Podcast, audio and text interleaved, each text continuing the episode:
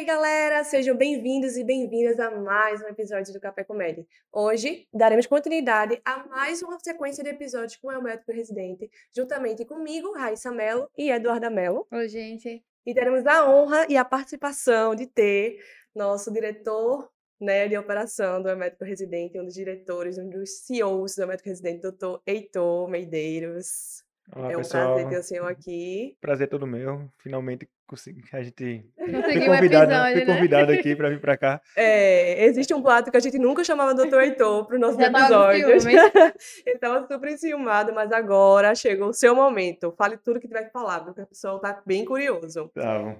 Vou dizer um pouquinho do currículo dele, certo? Ele é formado pela faculdade da FPS, fez residência de clínica médica no HC, tem residência também de cardio no Procap, é, residência de hemodinâmica na USP e é cardiologista e hemodinam- hemodinamicista do Real Hospital Português e diretor de operações do médico residente. Mas, né, eu queria falar também qual é o, o- o título do episódio, porque a gente está Por aqui. quê? Bom, tema bem polêmico. A gente quer saber o que ninguém te conta sobre, sobre a residência na USP. Justamente a residência em São Paulo. É tão almejada e falada e famosa residência da USP. Os famosos perrengues chiques, né? Que passam na. USP. Antes de começar, gente, a gente queria pedir o que a gente sempre pede para vocês. Curta esse vídeo, compartilhe com seus amigos, sigam a gente no Instagram, arroba Café Comédia. No canal importante. também aqui, já sigam Exatamente. aqui no canal. É muito importante o engajamento de vocês e o apoio de vocês também. E aí, doutor, vamos começar. Queria saber primeiro, por que o senhor decidiu fazer a residência de hemodinâmica? Conta um pouquinho a tua história, como foi a tua É, tua trajetória de clínica médica, lá. cardio, até hemodinâmica. Bom, eu sou é, de uma família de, de, de- praticamente todo mundo é médico, né? Então todos meus tios, é, tias, meu pai, minha mãe, minhas irmãs são todos médicos. E meu pai, especificamente, ele é hemodinamicista. Então acho que ele foi uma das pessoas que iniciaram a hemodinâmica aqui em Recife, uma das pessoas mais antigas. E, a gente, e assim, eu sempre admirei bastante, desde pequeno, eu sempre via coronárias na- na- na- lá em casa, né? Desde pequeno, os slides na época, quando meu pai fazia, sempre eu admirava, né? Então, ficava vendo as coronárias, sempre ia lá no Oswaldo Cruz, no hospital, ver meu pai trabalhando. anos? Isso pequeno, desde criança mesmo, assim, meu pai, quando no final de semana ia para o Oswaldo Cruz lá, um hospital eh, que tem hemodinâmica aqui em Recife, e que eu comecei a admirar. Aquela, eu sempre tive essa vontade, né? Então eu comecei a fazer medicina para fazer hemodinâmica. Claro que durante a faculdade você começa a conhecer outras especialidades, né? Você entra bem direcionado para a parte da hemodinâmica, mas eh, quando eu comecei a fazer a prova de residência médica, realmente foi quando eu decidi. Então, fiz clínica médica inicialmente. Então, minha, minha irmã também, minha irmã é sempre um ano mais velha que eu. Então, ela era residente de clínica médica no HC. Então, meu sonho era fazer residência clínica médica igual a minha irmã. Depois, ela já foi para São Paulo. Ela fez carne em São Paulo. Eu até cheguei a fazer prova lá, passei lá em São Paulo, mas por decisão assim, na época, eu preferi ficar aqui em Recife. Aí fiz residência no Procap e depois fu- fui para São Paulo fazer hemodinâmica. Então, assim, foi mais por. Porque, assim, eu admirava tanto o que meu pai fazia ali, e, assim, você vê. Hemodinâmica é uma coisa que resolve muito rapidamente. Então, eu sempre fui muito uma pessoa muito dinâmica, assim, de objetiva, Resolutiva. resolutiva. Então, hemodinâmica, você vê um paciente chegando infartado, você abre a coronária e dois dias depois o paciente está indo de alta. Paciente grave, paciente que você em choque cardiogênico, você abre uma coronária e você realmente resolve a vida do paciente. Então, tu Então, nunca esse- pensou nada além de cardio, sempre foi, já começou clínica médica já pensando em cardio, já pensando em hemodinâmica. Exatamente. Assim, eu fui muito direcionado na, na- Eu cheguei. Aí, quando, quando você está na faculdade, você começa a conhecer muitas coisas. Você conhece também outras pessoas, o que é que elas fazem, as vantagens, desvantagens de fazer cada especialidade. Então, eu cheguei a pensar muito em fazer anestésio ainda no, no começo. Sendo que, assim, eu tinha uma admiração tão grande ali pela hemodinâmica, tudo que eu. Disse, Não. "Não, é, pô, passei a vida toda querendo isso, não vai ser agora que eu vou, vou desistir. Mas, assim, é um- uma trajetória muito longa, né? Então, são seis anos de residência, são residências difíceis, é, em termos de, assim, de bagagem teórica, né? Que consome muito da pessoa. Então, e são, são residências que de perfis completamente diferentes. Então, a cada dois anos eu mudava completamente. Então, eu passei dois anos em clínica médica no HC que era ciência pura, né? Eu passava o dia lá discutindo o caso, estudando, up to date e tal. Aí de repente você vai para cardio, que é um negócio que é totalmente emergência, assim, no Procap é muito emergência UTI. Uhum. Aí você é uma coisa bem mais dinâmica, pacientes graves e tal. E depois você vai para hemodinâmica que esquece completamente ali a parte teórica de clínica médica, você entra em outra Outro mundo, né? outro mundo, né? Então é uma coisa de procedimento, uma coisa muito mais eh, dinâmica, assim, muito mais rápido, pouco, um pouco Contato, caqueado, né? assim, e extremamente. Você vai ver paciente lá sedado, faz o procedimento, o paciente vai embora, acabou-se. E é o dia todo isso, bastante, assim, Não é também, aquela de evoluir o paciente na enfermaria, ficar com o paciente um mês, né? também conversando com o preceptor besteira tal, lá não. Era tocação de serviço. Então você tem que fazer procedimento, roda muito, assim, as salas, eh, tira introdutor, são coisas assim bem específicas. Então foram três residências completamente diferentes uma da outra e que você vai se adaptando, mas, mas que vale a pena. No final, a hemodinâmica é realmente um- uma coisa que eu sempre admirei e que realmente é uma é, que dá- é muito prazeroso você você ver você salvar vidas é, rapidamente, né? Então não é aquela coisa que você demora 10 anos para você ver, pô, passei estatina pro paciente e ele deixou de infartar provavelmente. Você nem sabe se ele deixou de infartar ou não, né? E hemodinâmica não, você realmente chega lá, salva, Bem paciente né? bem, tem alta 48 horas depois. Isso dá um prazer diferente, realmente. Hemodinâmica a gente já entendeu. Mas por que fazer hemodinâmica em São Paulo? Tu falaste que clínica médica, tu chegou a passar, mas decidiu ficar em Recife por motivos pessoais, né? Uhum. E, e, e hemodinâmica em São Paulo, por que lá? Então, aí, assim, tiveram vários fatores que me levaram para lá, né? Eh, primeiro, minha irmã fazia residência lá também. Ela fez residência no INCOR também e ela me Tua pa- irmã é cardiologista também. faz hemodinâmica também. Ah, ela também é hemodinamicista. Seu pai, tu e tua irmã. É, a gente é, nós três é a equipe. Aí ela me, me falava muito bem lá. Aí o que acontece? Como o Procap, meu pai era daqui do Procap, e eu acompanhava muito ele. Eu já eu entrava em procedimento com meu pai desde o terceiro período da faculdade, quarto período, eu já entrava em procedimento. Então eu já conhecia como era o Procap. Eu sabia o que é que ele, o que ele ia me entregar. E eu não sabia o que é que em São Paulo iria me entregar. Quando minha irmã foi para lá, eu vi que eh, você ir para o INCOL, o INCOL é maior hospital de cardiologia eh, assim, da América Latina, né? É um hospital são dois prédios gigantes só de cardiologia, eh, com tecnologia de ponta, os melhores profissionais, os caras que estão em evidência, estão publicando, estão nos maiores congressos, são as pessoas que realmente eh, têm um nome realmente na, na parte hemodinâmica. E isso me atraía. E além do mais, que são muitas salas de hemodinâmica, então, por exemplo, lá o serviço é gigante, são sete salas de hemodinâmica que são duas. Era um serviço diferenciado, É um serviço, então, assim, que eh, fazia diferença isso aí. Além do mais, querendo ou não, você tá aqui eh, com seu pai, sendo seu chefe, e aprender. Eu sabia que eu ia aprender tudo com meu pai depois.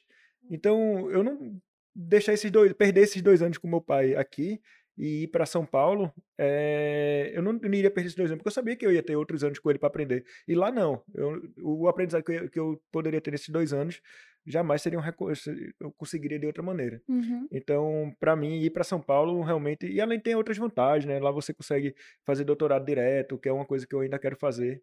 Eh, tem umas vantagens você fazer na USP, tem essa proteção, assim, de- da parte de, de pesquisa, Então É não coisa- foi São Paulo, foi a instituição que te a chamou instituição. mais. A instituição. Se fosse para ir para outra outro hospital, eu não teria interesse. Eu queria ir para o INCOR. Eh, talvez o Dante também seria uma boa opção, mas o INCOR realmente para mim era o que me atraía pelo tamanho do hospital, pela, pelas pessoas que Melhores faziam parte. É, exatamente. Melhor hospital, melhores preceptores, eh, mais tecnologia. Os procedimentos que fazem lá não fazem em canto nenhum. eh, só fazem lá. Então, realmente, foi o que me atraiu para ir para lá. Tu não tinha medo de fazer em São Paulo, fazer residência lá e não conseguir se inserir no mercado de, daqui? Como foi isso pra tu? Tu ve- teve essa, essa... Teve a facilidade de tu já ter teu pai também aqui, né? Então, teria isso ou hemo- hemodinâmica é uma coisa mais fechada, é uma coisa que é difícil de se inserir. Hemodinâmica aqui em Recife, eh, especificamente, é muito difícil. Realmente, aqui é muito fechado. Então, sou muito. Como aqui é um centro formador eh, de hemodinâmica, então no Procap se forma muita gente, no H-Menon Magalhães também tem, tem muitas pessoas que fazem eh, residência médica e terminam ficando. Você, vocês vão ver, assim, tem uma tendência de você ficar muito no lugar que você se forma. porque você gera contato, você gera oportunidade de emprego, você conhece pessoas, você se relaciona. Então, termina que as pessoas fazem residência médica terminam ficando muito aqui. E aqui tem um, uma possibilidade de, de, emprego maior que no, nos outros estados, porque aqui tem muita hemodinâmica. Então, aqui tem muita hemodinâmica no privado e no público. Mas quando eu voltei para cá, para São Paulo, eu tinha esse medo. Assim, óbvio, meu pai abria portas, mas você, isso, ele não abre portas suficiente. Ele não pode chegar lá e. E arrombar a porta. É, né, e botar três pessoas. Assim, era eu, minha irmã tinha voltado um ano antes, depois eu. Então, assim, meu pai não era um que tinha uma maior quantidade de procedimentos para chegar e dizer, não, agora para os três, é. porque eu tinha demanda reprimida. Não, não é assim. A gente teve que conquistar, a gente entrou. A gente hoje em dia está no português, está numa equipe forte lá, assim. Então, é, é difícil. Não, não é fácil você chegar aqui e dizer assim, ah, vou fazer hemodinâmica em Recife, mesmo que tenha pai, tio, alguma coisa assim. É um mercado muito concorrido. Até hoje, pra gente, assim, você não consegue se dedicar, a viver só de hemodinâmica.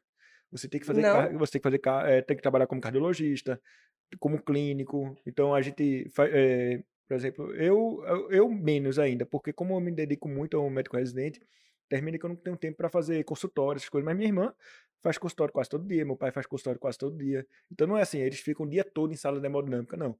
Não tem esse volume todo, porque a é muito diluído. é só uma a mais mesmo, é só uma coisa para complementar é, assim, assim, é, o, é o principal, né? Assim, é o principal em termos assim, do que você gosta, uhum. do que uhum. você estuda, do que você se prepara. Mas é, financeiramente você não tem como viver só.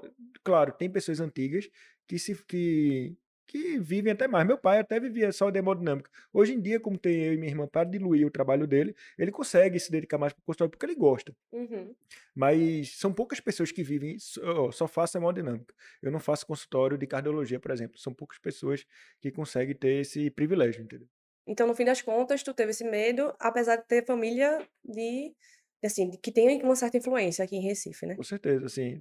O medo existe. Não, não é fácil. Você essa é uma desvantagem de você ir para outro estado, como eu falei. Você, lá em São Paulo, eu tinha abertura até de começar a trabalhar lá.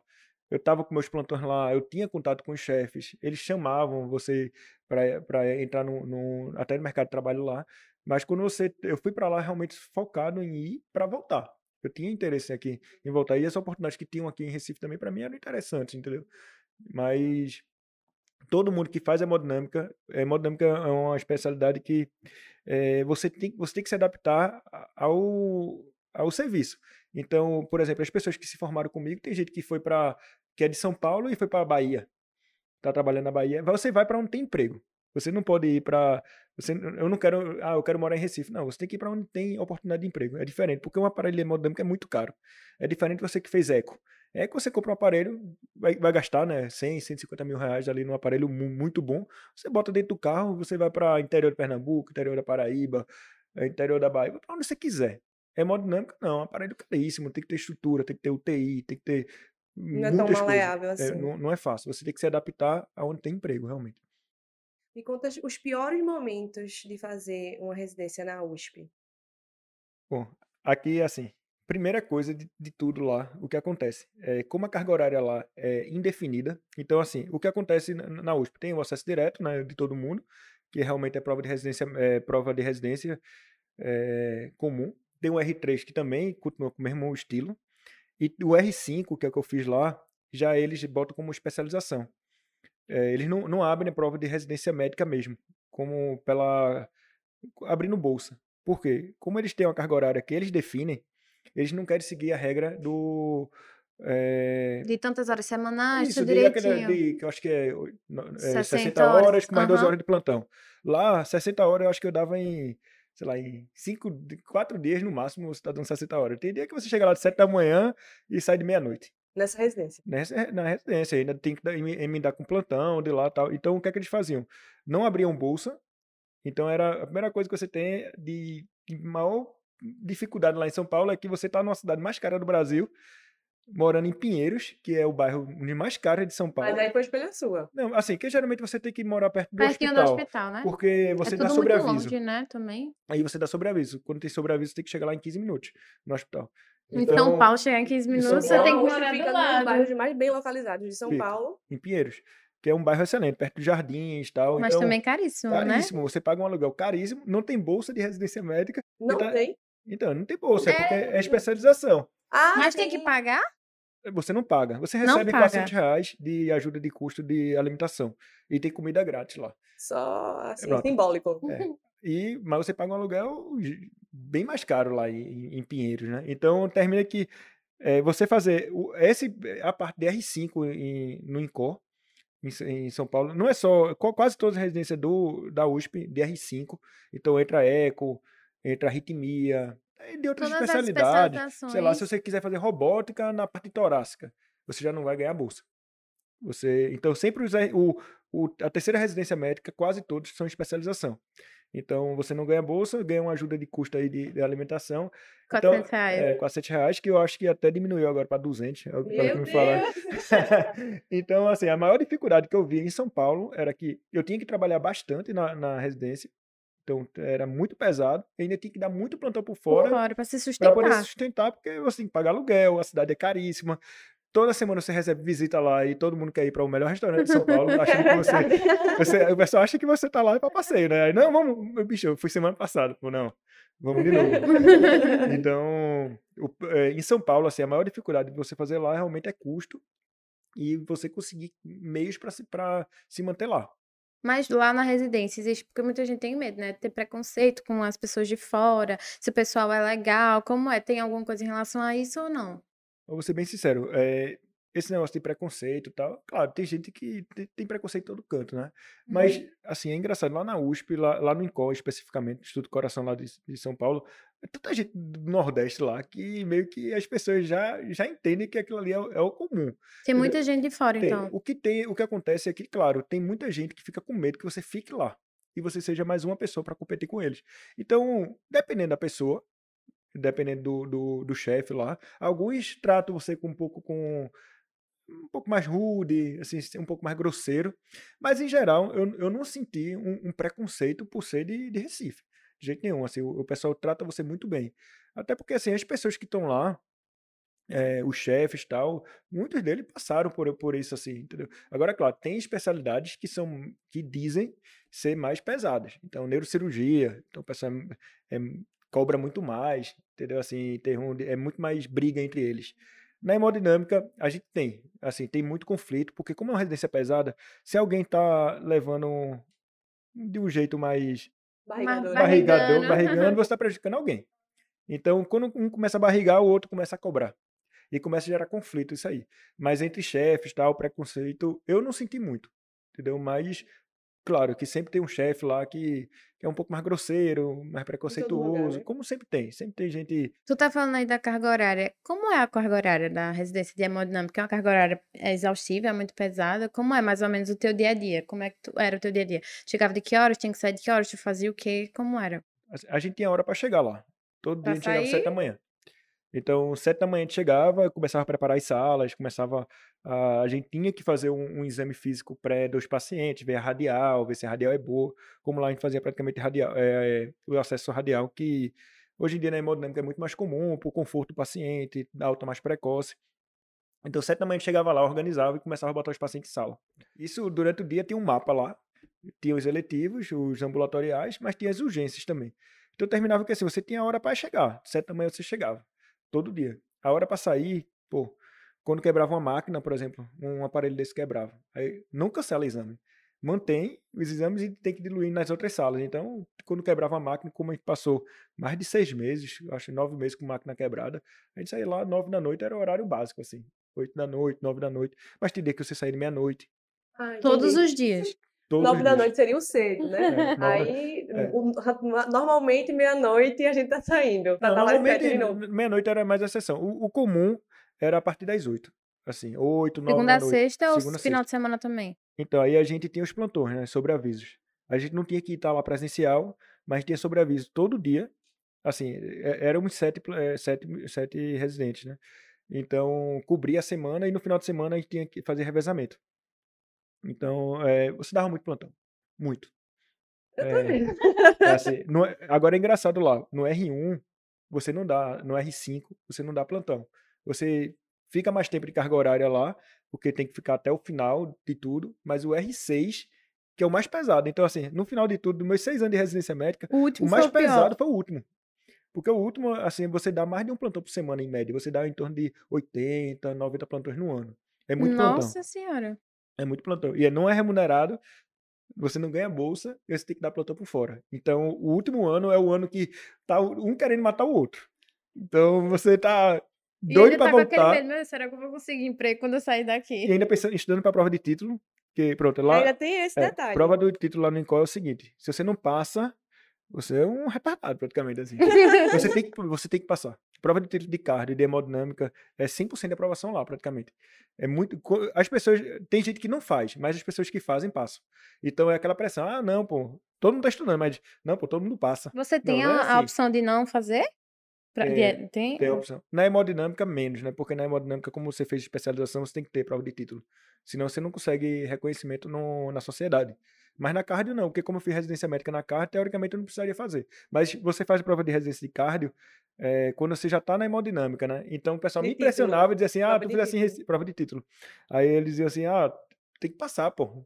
É, ah, mas filho, porque lá no INCO é muito forte essa, essa cultura. Tem que fazer a prova de título e tem que passar. Então, no R1 você está estudando para a prova de título de cardio, no R2 você já começa a estudar para a prova de título do outro de, de hemodinâmica e que é extremamente difícil. A prova de hemodinâmica é muito difícil.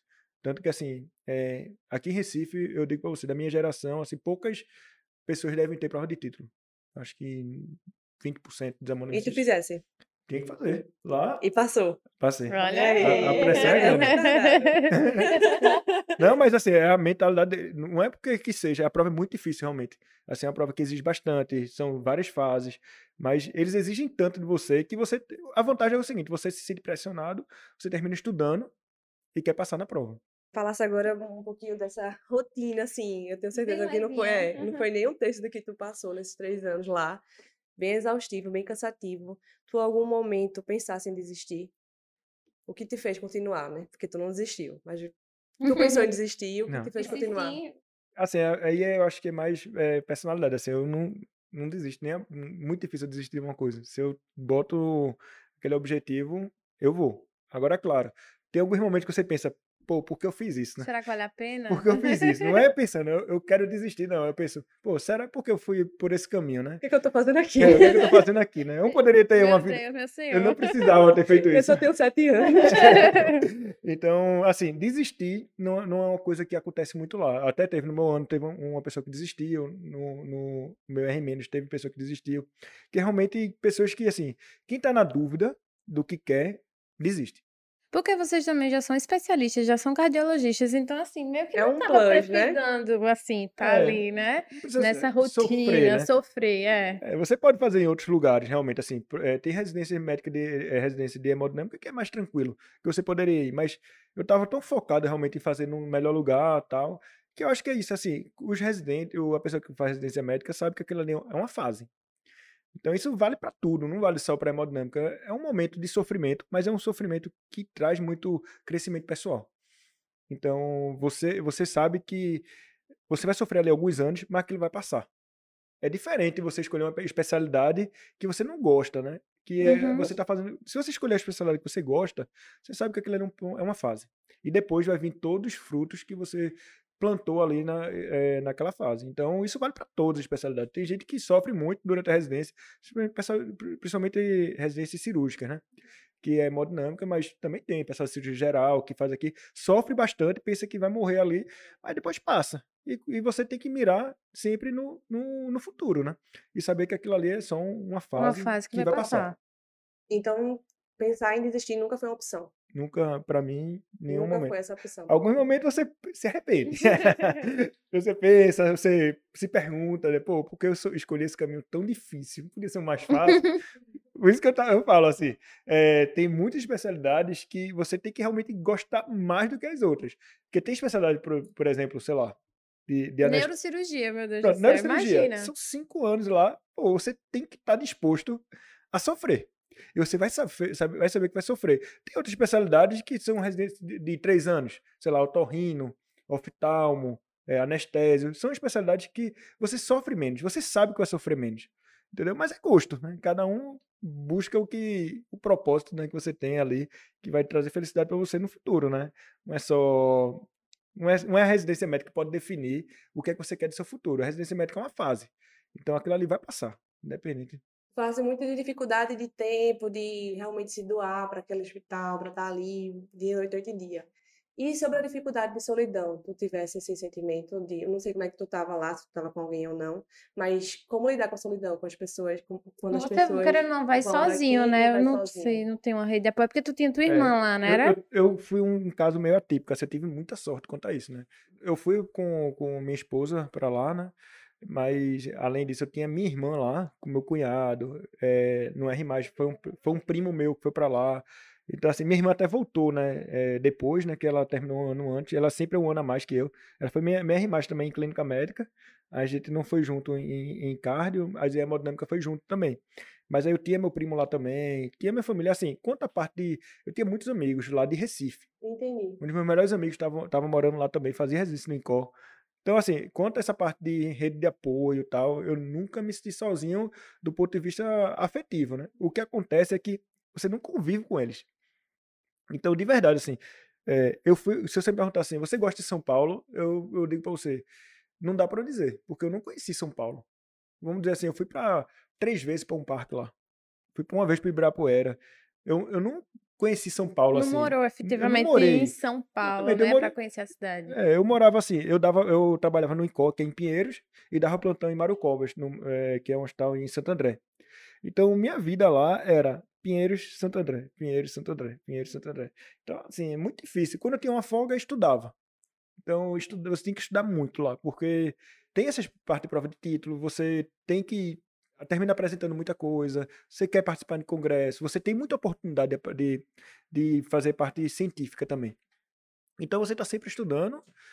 Eh, também você não pode ficar para trás na parte do procedimento, você tem que ficar se atualizando. É uma cardiologia é uma especialidade que é, realmente se estuda, é muito estudada. Todo dia sai milhares de publicações na cardiologia e na hemodinâmica. Então, você tem que ficar se atualizando, tem que estar atrás de, de eh, novos, novos, novos procedimentos. Então, realmente, assim, eu não cheguei a conhecer São Paulo. Eu morei em São Paulo dois anos, mas eu conheci Pinheiros, Conheci o hospital. conheci o Hospital Pinheiros e Santo André. Era, era a minha rotina, era essa. Que eu dava muito plantão lá por fora também. E os plantões que tu dava fora, tu dava o quê? De cardio já? Ou De dava cardio. de cardio, plantão de cardio? Aí, assim, pronto. Lá em São Paulo, qual é a vantagem? A remuneração é muito alta na parte de plantão. Assim, o custo é muito mais alto, né? Então, você... eh, o aluguel é muito mais caro, sair para restaurante, tudo é muito mais caro. Mas a remuneração do, do plantão também é bem mais alta. Assim, ganha um, um- pouco mais... Assim, Recife é um... É, Não, um, mais não, bem mais. é mais que aqui. Plantão de especialista lá ganha mais, porque aqui geralmente não tem uma diferença tão É, grande, não né? tem, Em né? plantão de Então, especialista. Até então, dos episódios Ah. que a gente teve, não tem muita diferença, não. O plantão Até, por ser até o próprio intensivi é, geral. médico intensivista não tem diferença É. no- do que o, um recém-formado, por exemplo, É, lá, realmente, não, não- é, eu acredito, assim, eu, eu nem sei quanto é o plantão de clínica médica lá. Porque como eu só dei plantão de cardio, eu nunca nem procurei de clínica médica. Mas pelo que eu sei de lá, realmente é muito parecido. O plantão, o, o- assim, a- a média de plantão lá realmente é mais alta. Então, o que é que eu fiz? Eu disse, não, eu vou trabalhar muito aqui. Então, dava muito plantão, muito plantão. Assim, eu saía do, do Incó, tinha um metrô ali perto, pegava o metrô, lotado, velho. Ia pra Santo André de trem. Tu ia de metrô, era. Sim, se você pegar Uber, Caríssimo e demora é horrores, caríssimo né? e, e você demora, por exemplo, de- do Incó para o Mário Covas, que é o hospital lá de Santo André, no ABC, eu tirava assim 50 minutos. Era assim, crono- crono- cronometrado de metrô. Eu tinha que, eu sabia o momento que eu tinha que sair, que eu tinha que descer a escada do Incó, o momento que eu tirava, que assim, era tudo cronometrado, para eu chegar lá certinho. Se eu fosse de carro, aí é um mistério, né? Então, Depende do trânsito do não, dia, se né? chover Qualquer 10 coisa milímetros lá. Aí sai de uma hora de, de carro para duas horas e meia. Então, como era, ficava um negócio muito, muito louco, eu preferia sempre de metrô. Agora, lotado, velho. Você pegar o trem lá, meu amigo, é pau. você sai, você chega já no plantão cansado. Mas aí, mas é, você tem que se adaptar. Tem que se virar lá, porque tem, tem muitas opções de plantão, realmente. Aí você tem que encontrar um e ir crescendo lá para poder cada vez pegar Tu mais dava plantão. média quantas horas por fora da residência? Olha, eu dava. Eu dava por mês uns 14 plantões por mês. Caramba, fora da residência. residência. Eu dava muito final de semana 60 horas. A cada 15 dias eu dava 60 horas. Meu Deus do Aí céu. algumas vezes pegava durante o dia, durante a semana, quarta-noite. Então eu dava uns 13, 15 plantões. Aí depende, tinha época que eu queria dar Ganhar, mais, aí dava eu dava mais, mais. era. Então, assim, é isso que eu tô dizendo assim, eu fui, fo- eu fui focado lá, assim, eu queria, tra- lá eu fui para São Paulo para trabalhar. Então, fui muito focado nisso aí. Claro que eh, você termina vindo muito para Recife, porque ainda tem eventos, né, casamento de amigo e tal. Então, assim, Qual é o tempo que tu tinha? quando eu tava em São Paulo era para dar plantão. Aí, quando eu tava livre, eu vinha para Recife, era mais ou menos Ele, isso. assim, um dia na semana, no Era. mês, Um a cada dois meses. Mas assim, como a Mário Covas era longe, eu terminava que emendava 60 horas de plantão, já dava seguida. Então eu saía sexta-noite do Incor, Bem saudável, né? pegava, segunda-feira de manhã eu ia pro Incor de novo. Ah, perfeito. Então, assim, agora é claro, o plantão lá se ajudava, tinha diarista lá que ajudava bastante. É, não era o plantão mais pesado do mundo. Eu tive também sorte nisso aí, que o plantão lá era mais Dava tranquilo. pra dar 60 horas assim, ok. Dava, dava. Todo mundo do Incor dava plantão lá. Todo 60 mundo. horas. Não, 48, 36, Ah, 60. tá. do- Porque eu sempre lá pra dar 12. Ufa, eu pensei que era 60 horas, ainda bem que é 48. pô.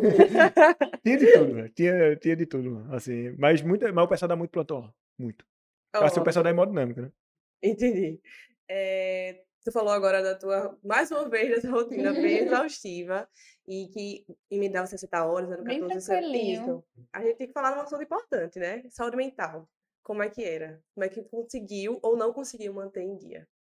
Saúde mental lá realmente é uma coisa que você fica comprometida, né? Porque é, o que acontece na hemodinâmica, você lida com muito paciente grave. um- é um, são procedimentos que tem, você não pode errar. Sim, um erro pode ser Fatal. fatal ali pro paciente, entendeu? Então você termina que trabalha muito sob pressão.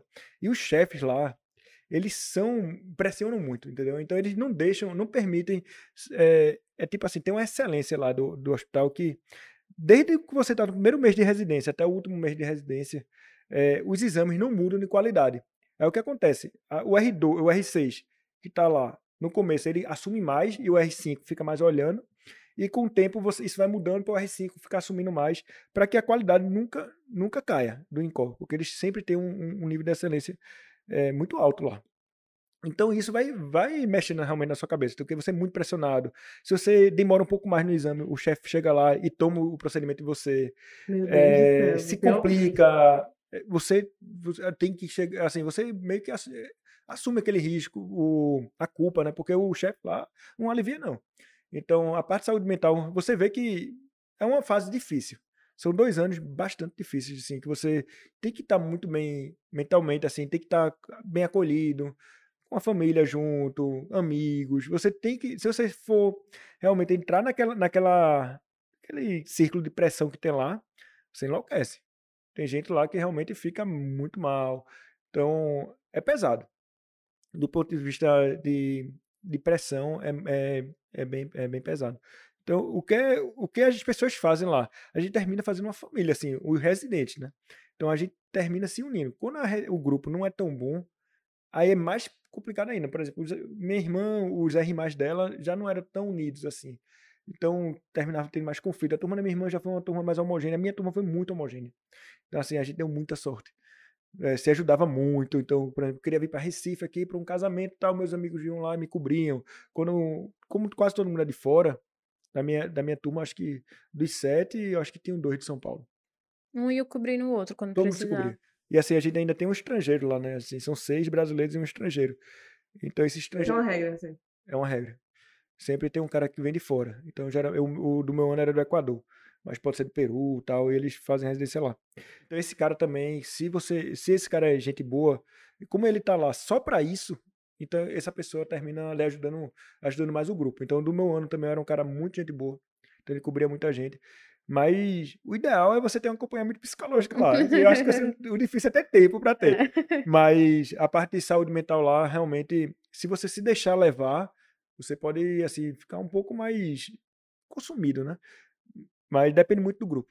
Assim, minha dica é tenha um grupo homogêneo na sua residência médica. Isso em todas. Assim, na clínica médica meu grupo era muito muito massa. Então a clínica médica passa sem tanto sofrimento. Na carne meu grupo era massa. Então você passa em muito sofrimento.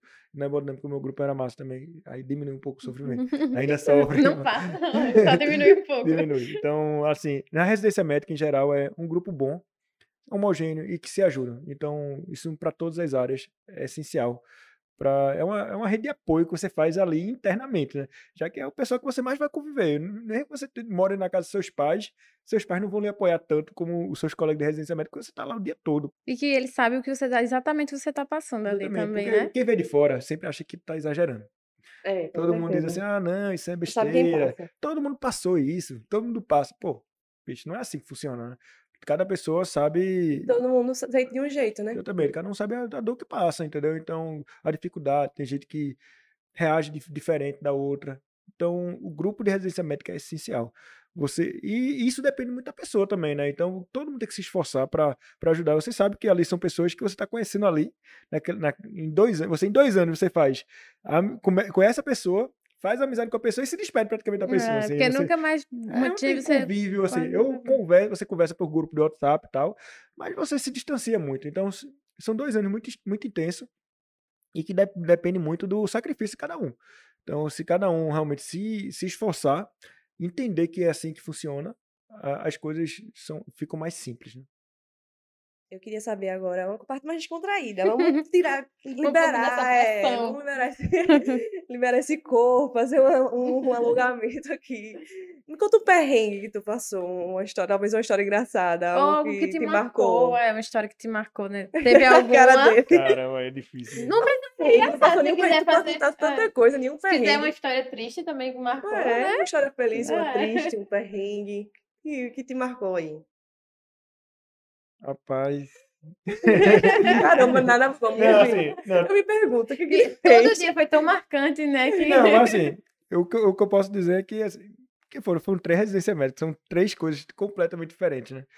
Então, Mas especificamente da receita da USP lá. Teve alguma coisa específica, assim, algum, algum dia, não, é, alguma pronto, agora coisa? perrengue lá na USP, aí, assim, aí na- no INCO, é todo dia você tem, né? Assim, então, deixa eu ver uma história.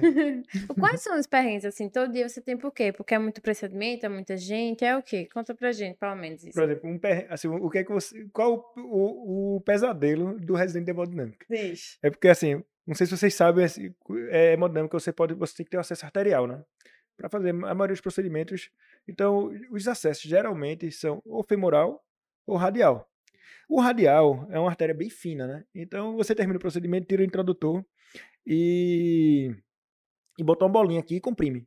E, ela, e você acabou o procedimento. Você amarra aqui e deixa ali três horinhas e vai parar de sangrar. O que acontece no de hemodinâmica na femoral, que tem muita gente que ainda faz procedimento femoral, é que você tem que tirar o introdutor depois. E para você tirar o introdutor da perna, você tem que ficar uns 12 a 15 minutos comprimindo, sem parar, O que é uma artéria bem mais calibrosa. uma artéria bem, bem mais calibrosa. Então, isso é o terror do residente hemodinâmico. Então, quando você chega lá de manhã, a primeira coisa que você faz é as bolinhas da, do- da, da femoral, né? E quando chega qualquer chefe desse Ah, é assim, uma, uma- é uma bolinha que você faz manualmente. não é manualmente, coisa você pega pronta, não. gase, enrola com o esparadrapo e depois comprime e depois tem que botar essa, essa bolinha para fazer um curativo compressivo. Certo. Aí o terror da hemodinâmica é você chegar lá e, exemplo, ter um chefe que só faz femoral. Algumas vezes acontecia isso. Por exemplo, teve uma vez lá, no- eh, a gente fazia mutirão no sábado. Tem um chefe lá bem antigão que só fazia perna, fazia femoral e botava sete frentes, que é o, um introdutor mais grosso. A gente pode usar cinco frentes, seis frentes. A gente fez, eu nesse dia tirei uns uns oito introdutores femorais. Então, assim, é você ficar cada um desses uns 20 minutos. Então, Só pressionando só pressionando. Então, assim, era o terror de lá. e era a confusão, né? Porque quando você. Ninguém quer? Quem é tirar? E briga, né? Porque quando tinha esse, esse, esse médico lá, e que era tudo femoral, era briga pra não ir nesse final de semana. Meu né? Deus. Então, assim, a pior parte do, da residência hemodinâmica, com certeza, era tirar introdutor. E, bicho, você ficava lá 20 minutos, aí quando tirava o dedo, aí sangrava. Pronto, aí 20 minutos de novo. Porque se você ficar 10 minutos, não adianta. Aí se você tirar 10 minutos, aí vai começar a sangrar, então tem que recomeçar. Recomeçar de novo. Ou seja, Então- vai ser, em vez de 20, vai ser 30. Exatamente. E tem aqueles agoniados, né, que fica tirando, fazendo testinho, assim. Tirou, sangrou, lascou. velho. Começa de novo. Isso aí, assim, teoricamente, é, em alguns lugares, o residente cardio que tira o introdutor. Lá não, a gente que tirava da hemodinâmica. Assim, era. E pior- os staff já tinham ido embora há muito tempo, né? Não, lá é o seguinte, lá é um círculo, né? Então fica o- a, a sala de comando no meio, um círculo, e ao redor todas as salas de hemodinâmica. São cinco salas mais duas da eletrofísica. Então as macas ficam encostadas. Você fica lá conversando e tirando tradutor, assim, 15, 20 minutos. Então, assim, era pior parte. E de perrengue, eu digo pra você, assim, de, de tudo, pra mim, era ir pro, pro Mário Covas também, sair de lá e pegar aquele trem, meu amigo. A breve do plantão lá. Ali era, ali era perrengue. Você saía correndo, pegar um trem, trem você chegava lá. Pegar a hora certinha foi pra chegar assaltado no trem? certa também. não, nunca né? foi assaltado, mas você anda lá espremido, assim, você encosta na porta e só espera assim chegar. E era assim. Não precisa nem segurar em nada, né? Nada. Porque você tá amigo. suspeito Dá aquele cochilinho até chegar no plantão e vai. Cochilinho, quem consegue dar? Cochilinho nada, velho. Em pé, encostado no vidro assim e torcendo pra chegar logo. Tu faria alguma coisa diferente? Não, assim, eu não me arrependo da minha trajetória que eu fiz na, assim, eu pensei muito, falando assim um pouco, você, eh, quando você vai fazer três residências, você tem que fazer um, um planejamento já, né? Porque é muito longo, né? São seis anos de residência médica. Hoje em dia tem muita residência, a maioria hoje da cardio faz, fazem seis anos, né? Você faz eco, são seis anos, arritmia, seis anos. Então você tem que fazer uma programação. O que é que você quer, né? Então, eh, desde o começo, quando eu queria fazer clínica médica, eu criei o meu objetivo. Eu, eu até botei Barão na CSPE, né? Na época era diferente, que voltou a ser agora, né? Agora tem a EBSE e também tem um, o, a CSPE, mas na minha época era CSPE e HC. E na época até eu pensei, eu botei o Barão no, na CSPE e o HC em, em- fazendo no HC, né? Clínica médica, Clínica isso. médica no HC. Aí, na época, eu ainda fiquei muito em dúvida. Todo mundo dizia assim, pô, o Barão é muito bom e tal. Mas o HC ainda era a primeira opção, né? E quando, quando eu botei no meu planejamento, pô, vou fazer seis anos de residência médica, vou fazer no Barão. O Barão é pesado. Assim, o R1 do Barão é tocação de serviço e tal. E o do HC, não. O HC é um platô. Nunca fica light, mas nunca mais, é, nu- nunca mais pesado. Então, assim, eu não me arrependo de jeito nenhum, minha escolha. Eu fiz também em São Paulo, passei na Unicamp lá em São Paulo, fiquei até pensando, fui fazer prova, são três fases e tal. Passa clínica médica lá no campo. Passei, passei na Unicamp, passei na Santa Casa, servidores, eu fiz um monte de prova lá em São Paulo, que toda vez eu ficava pensando, pô, vou pra São Paulo. Aí eu fazia e passei no HC, eu, pô, vou esperar dois aninhos, em cardio eu vou pra São Paulo. Aí quando eu cheguei eh, na cardio, aí eu passei aqui no Procap, né, e fui pra lá fazer o, o SUS. Eu não fiz a USP porque não fiz o INCOR na época na prova, porque tava chocando com alguma coisa aqui em Recife, que eu nem, nem cheguei a fazer. Como a minha prioridade ainda era Recife na época, aí eu disse, não. Aí quando eu fui fazer passar no Dante, eu fiquei tentado, né, pô, vou ficar lá. Não, aí pensei de novo, e não me arrependo dessa escolha. Porque assim, como minha especialidade final era hemodinâmica, eh, se eu quisesse fazer outra coisa que não fosse procedimento, eu teria feito já em São Paulo. Eu acredito que a experiência de ir para lá é, é válida, entendeu? Então, como crescimento pessoal, eu tinha feito faculdade aqui. Eu fiz faculdade junto com minha família, no local. Se você já fez a faculdade longe da sua família tal, você já amadureceu o suficiente. Talvez você voltar para perto da sua casa também, já e você se firmar onde quer ficar, é importante. Mas eu, eu tinha feito toda a minha vida, minha trajetória aqui em Recife e tal. Eu disse, não, eu tenho que ir para algum lugar para. É um amadurecimento profissional. Você conhecer outras pessoas. Sair da sua zona de conforto, né? Aqui todo mundo termina conhecendo, eh, te conhecendo, porque você já fez faculdade aqui, já tinha feito residência clínica médica. Então, quando eu fui para cardiologia, eu disse, não, se eu fosse parar aqui, eu ia para São Paulo, mas vou ficar aqui mais dois anos e vou para hemodinâmica. Quando eu fui fazer hemodinâmica, a mesma coisa. Passei aqui em, São, em Recife e quando passei em São Paulo, aí foi de novo aquela dúvida. Mas eu não me arrependo de jeito nenhum de, de ter ido para lá. Não me arrependo da minha escolha, realmente assim. Eh, eu acho que eu tudo meu, por exemplo, até para a gente, para Bruno, quando foi eh, ter a ideia do médico residente, ele ter me chamado também para ajudar, para fundar. Eu tenho certeza que também esse meu histórico de passar em várias provas, passar sempre bem, que assim, eu sempre fui muito competitivo nisso aí. Quando eu entro numa, numa prova, eu quero fazer o melhor, eu quero treinar entre os primeiros e tal. Então, assim, eh, eu sei que a trajetória é longa, são seis anos, é cansativo, tudo, mas não me arrependo de jeito nenhum. Claro, você fica muito durante esse período, você se pergunta muito, tem dúvidas se que deveria ter feito outra especialidade mais simples. Por exemplo, se você fizesse. Hoje em dia, a especialidade da moda é anestésio, né? Você faz três anos de anestésio, você já tá. O pessoal no outro dia tá ligando para você, por favor, vem anestesiar para mim. Eu tenho dificuldade de arrumar anestesista muitas vezes, estou no procedimento de urgência. Anota aí meu número. Aí você tem que ligar para chamar o plantão e tal. é difícil. Então, tem especialidades que são mais simples. Mas você sempre tem que focar no que, é que você quer, o que é que você gosta, lhe dá prazer. Realmente fica um pouco até repetitivo as pessoas, todo mundo deve falar isso, né? Você tem que fazer o que gosta. Mas realmente é, chega uma hora que, que é o que importa, entendeu? A parte financeira é importante, mas chega uma hora que todo mundo vai dar. Vai, todo mundo vai dar. Vai dar certo, né? entendeu? Então, se você é uma pessoa que estuda, que tenta fazer o melhor tal, independente da especialidade que você, você vai ter sucesso. Então, a parte financeira não vai ser o, o, o, principal divisor de águas quando você vai ficando mais velho. Então, vai ser realmente o que você gosta de fazer, o que lhe dá prazer, é, que você enxerga que é a medicina para você, né? Então, eu sempre fui muito objetivo. Eu disse, não, eu gosto de coisas que dá resultado no momento e a hemodinâmica é isso. Então, a hemodinâmica me ajuda a salvar pessoas. Eu vejo pessoas, assim, aquele reconhecimento, né, e tal, isso aí. Então, eu não tenho nenhum arrependimento de toda a trajetória, assim, dos seis anos de residência médica, aonde eu fiz, eu acho que foram os melhores lugares daquele momento, entendeu? Então, para minha para minha fase de vida, sempre se encaixou perfeitamente. E se, o que tu falaria hoje para Heitor residente lá atrás? Deixa eu ver. Eita. Eu acho que assim, eu me cobraria menos. Eu acho que é, você termina se cobrando muito, entendeu? Você termina se comparando com as pessoas. Então, você se sente pressionado. Então, hoje eu vejo que você pode ser um pouco mais, mais leve. Entendeu? Então, eu sempre fui muito ansioso em termos de ter resultado no curto prazo. É isso que eu tô falando, assim. Eu sempre, quando tenho um objetivo, eu quero atingir do jeito mais rápido possível. Então, por isso que eu dava tanto plantão, que eu dizia, ah, não, agora eu tô jovem, eu tenho gás e tal.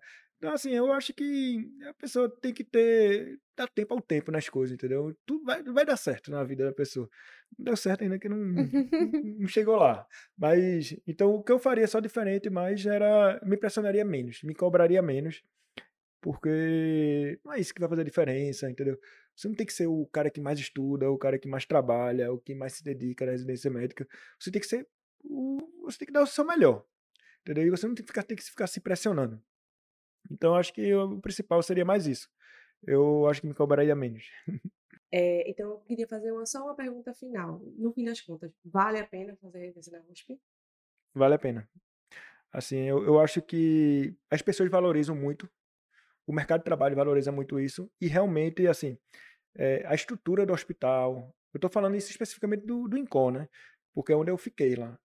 Então, no INCO, a estrutura realmente é diferenciada é, os preceptores, os chefes lá, são diferenciados, são os, são os melhores profissionais do Brasil, assim, em termos de, de nome, de publicações.